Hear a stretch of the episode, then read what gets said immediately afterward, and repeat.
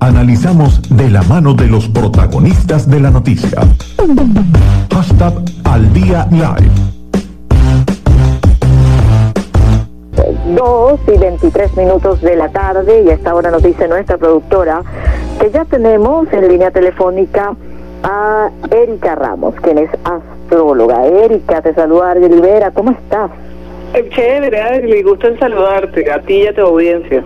Igual, encantada, más porque, bueno, vas a conversar con nosotros, nos vas a comentar, a pasar esos datos de cuáles son las recomendaciones de esos señores que tú estudias, que se llaman los astros, en tiempos de cuarentena. Además que por allí había una información que vimos publicado en LTN 24 en relación con que había eh, una particularidad astrológica hoy, entre el 13 y hoy 15, eh, con la luna.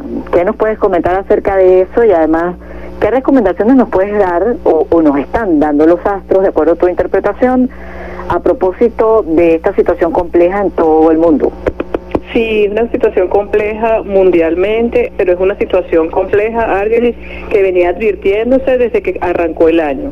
Porque este año 2020 es un, es un año marcado cuando sumamos 20 y 20 da 40. Y 40 eh, ha sido un número muy importante a lo largo de la historia. Son 40 días lo, lo, eh, los necesarios, este, eh, por ejemplo, en este momento que está Venus retrógrado, van a ser 40 días su movimiento retrógrado. Fueron este 40 eh, son 40 semanas las que se requiere para que un embarazo se lleve a cabo. Fueron 40 días los del diluvio cuando se construyó el arca de Noé. Entonces, parece que el número 40 es un número que desde siempre nos ha invitado a la limpieza a la, a la absoluta reflexión y a la absoluta introspección. Eh, para quienes son católicos, también eh, fueron 40 días los que Jesús estuvo en el desierto. Entonces parece que el número sí, entonces parece que el número 40 es muy importante y astrológicamente cuando cumplimos 40 años eh, nos da una crisis que se llama la crisis de Urano, que es ese momento en que nos preguntamos qué hemos logrado, hasta ahora qué tengo, qué no tengo, estoy casada, tengo hijos, ¿sabes? Esta crisis que nos da existencial. Entonces parece que el número 40 es un número que desde todos los tiempos nos ha invitado a análisis, nos ha invitado a renacer. Y como bien dices, eh, se combinan eh, para que esto se dé todos los movimientos astrológicos que se están sucediendo. No es casualidad este, estas, estas epidemias, estas pandemias, estos virus, porque es como que el grito que tiene que dar el universo para que definitivamente se pueda entender ese trabajo de, de revisar, de este, morir y de renacer. Como bien dices también, hay una combinación de eventos eh, astrológicos, ¿sí? que este, son, eh, fíjate, hubo una luna llena en el signo de Escorpio, que esa luna siempre, en el signo de Escorpio es un signo fuerte, es un signo, eh, todos lo son, pero Escorpio representa la muerte, que es de, de, lo que venimos hablando. Pues una muerte, ¿qué significa? Dejar atrás la forma en que lo vengo haciendo y empezar a hacerlo totalmente distinto. En el tarot, por ejemplo, la muerte está representada, este, eh, representa también esa transformación. Eso, ese decir que todo tiene que ser distinto. Entonces, esa transformación bueno, que tú hablas, eh, Erika, y me gustaría que te interrumpa porque no, hay no, mucha no, gente dime. que cuando cuando habló del Sí. tema de la cuando se habló del tema de la pandemia, sobre todo los. Primeros días cuando se contrastaron tantas cosas, tantas informaciones, mucha gente que decía, no, Dios mío, esto es el fin del mundo.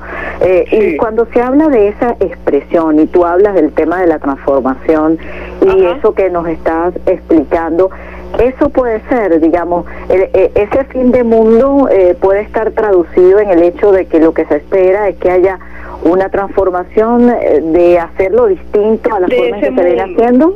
Correcto, Álvaro, así como lo estás diciendo, es fin de mundo, sí, es el fin al mundo que conozco, es al fin, es el fin de lo ya este cómodo y conocido. Son muchísimos los eventos importantísimos que se están dando y todos hablan de eso mismo que tú estás diciendo, de hacerlo totalmente distinto al mundo que yo conozco. Y el mundo que yo conozco en todos los sentidos. En este momento, por ejemplo, Venus es, está retrógrado. Venus es el planeta del deseo, es el planeta de lo que me gusta, es el planeta del amor, es el planeta de las relaciones y también el planeta de los negocios. Pero desde hace rato, desde que comenzó toda esta pandemia, eh, el sistema financiero ha ido cambiando también. ¿sí? Entonces, Plutón en, en, Capricornio también habla de esa transformación que va a haber en, la, en, lo económico.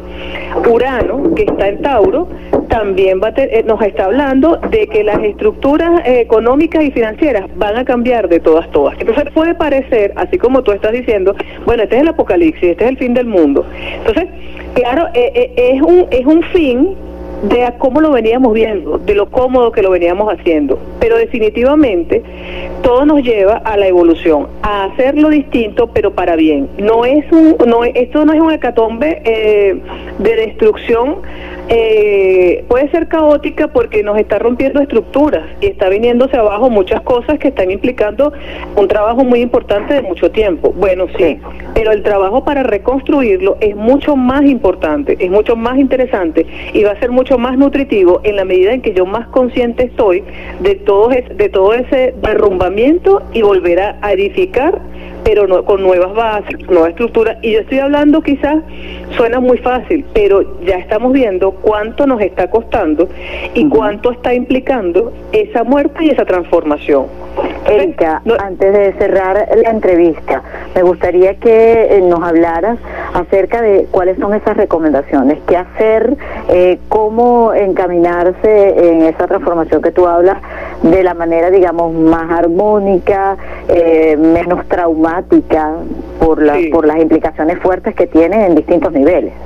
Sí, sí. En este momento, bueno, hay seis planetas que están retrógrados y que van a estar retrógrados durante todo el año. Entonces, retrógrado siempre va a implicar revisión, porque ¿Cuáles para son estos señores que están retrógrados?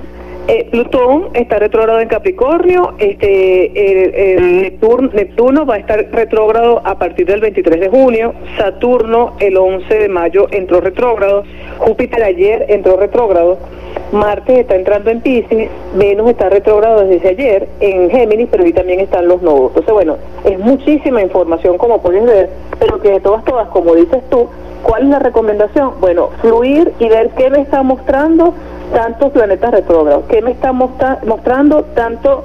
Pareciera que todo está estacionado, pareciera que todo está detenido.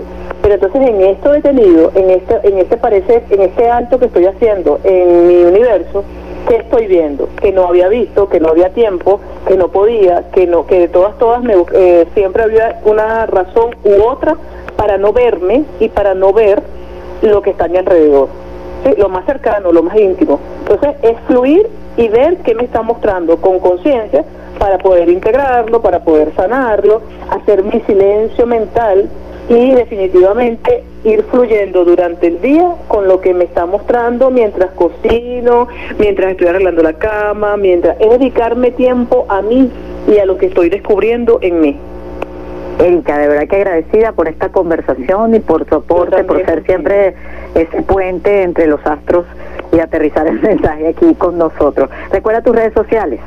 Sí, er, eh, arroba Erika Ramos y los Astros, arroba Erika Ramos y los Astros es mi cuenta de Instagram. Y mi teléfono celular es 0412-253.